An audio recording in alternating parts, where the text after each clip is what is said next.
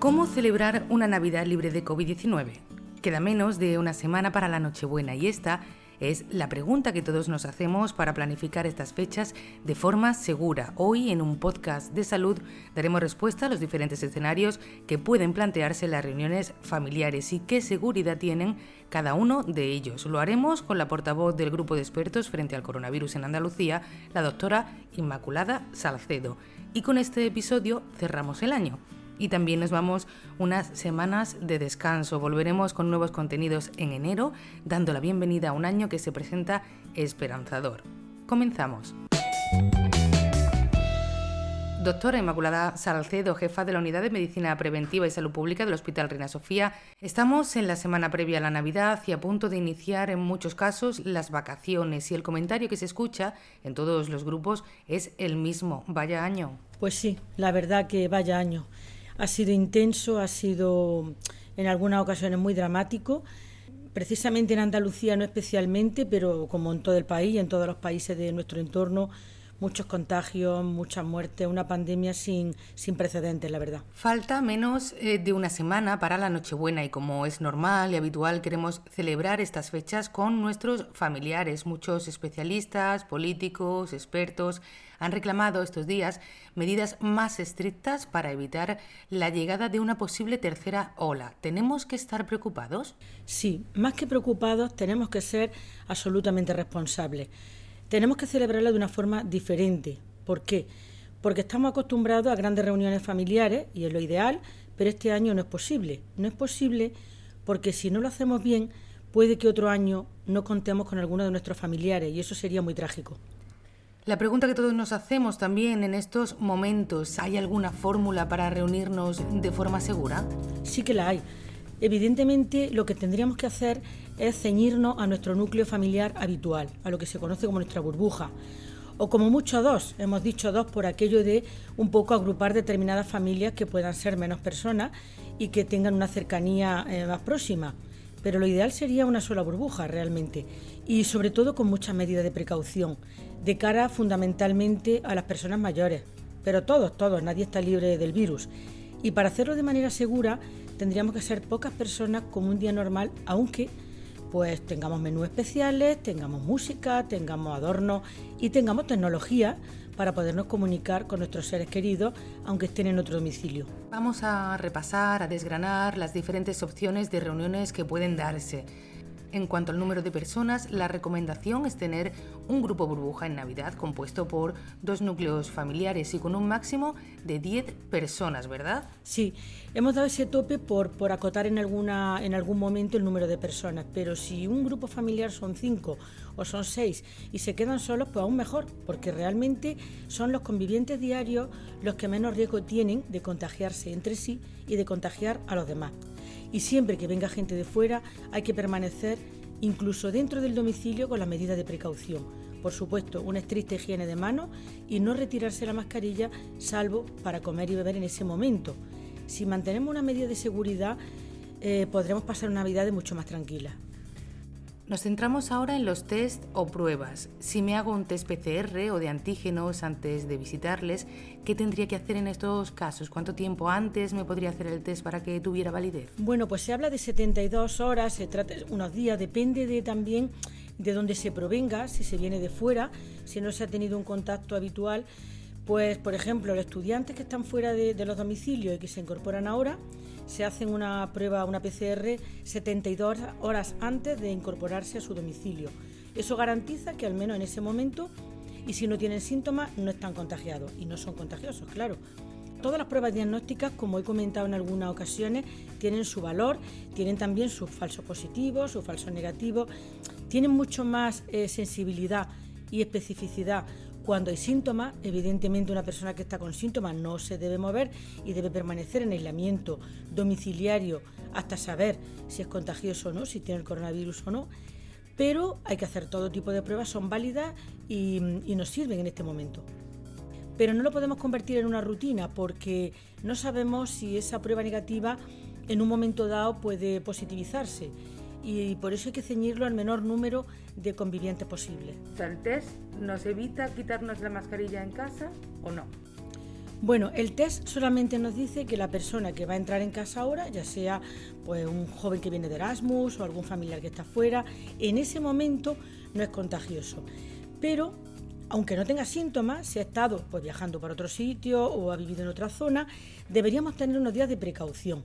Y me refiero con precaución a que si puede estar pues, en una habitación un poco aislado del resto de la burbuja familiar habitual, no está mal que lo haga, con una escrupulosa higiene de manos y con una distancia social que si no tiene la mascarilla puesta sea al menos de dos metros, ventilando la estancia en la que él está o ella está y con eso garantizamos unos días de más todavía precaución a la hora de incorporarlo a nuestra burbuja habitual y estar todos más tranquilos.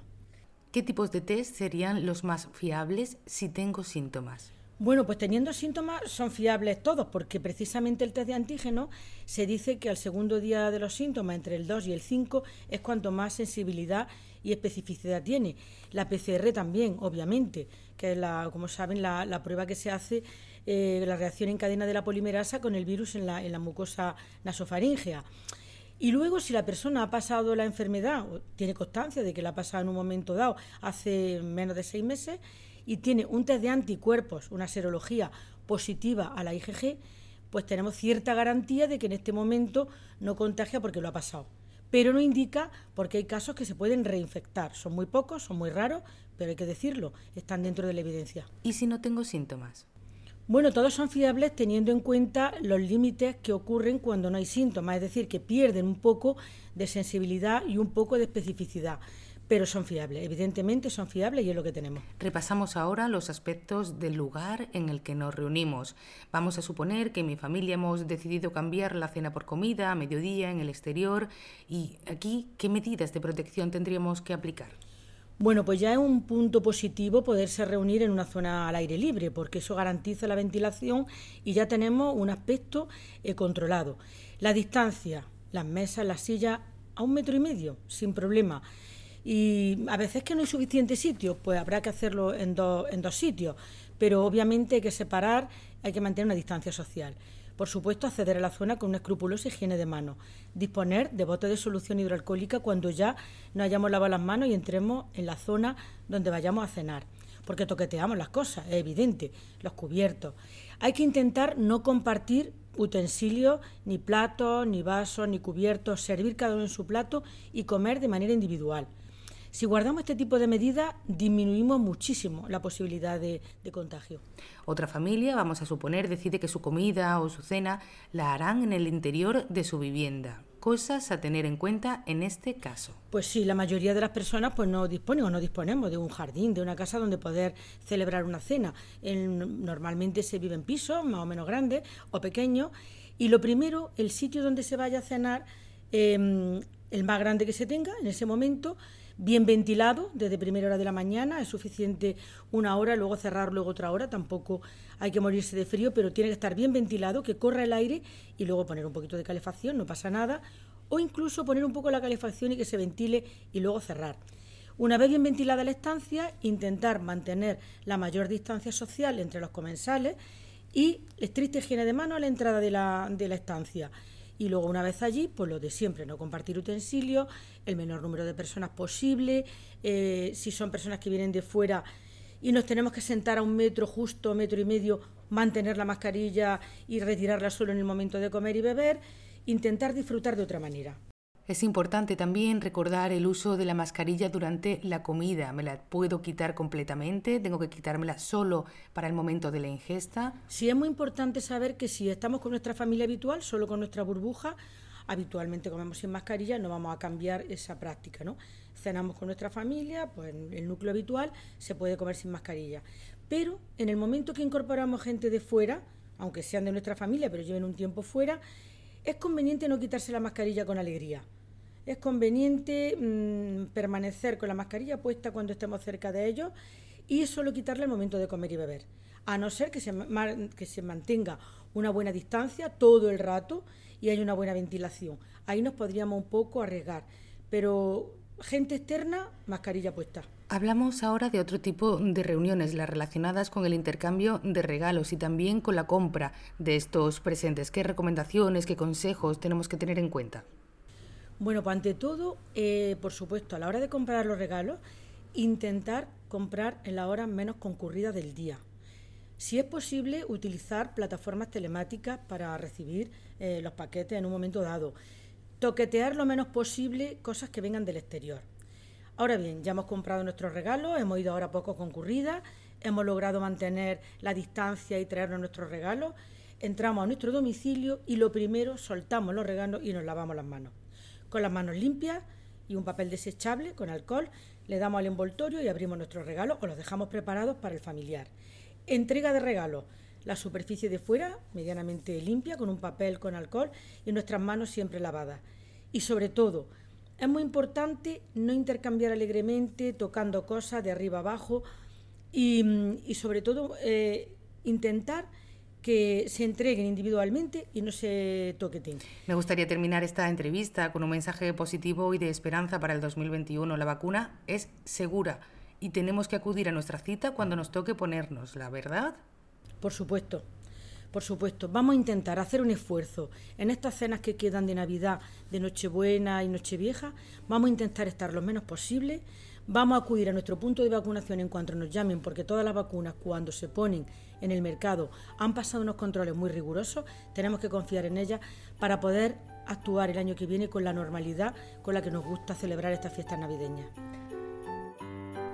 Les dejamos con el villancico especial que este año hemos lanzado desde el Hospital Reina Sofía gracias a la generosidad del pianista y compositor Alberto de Paz y a los alumnos del coro joven Cirillab que han prestado sus voces bajo la dirección y los arreglos corales de Javier Sáenz López. Feliz Navidad a todos y próspero 2021.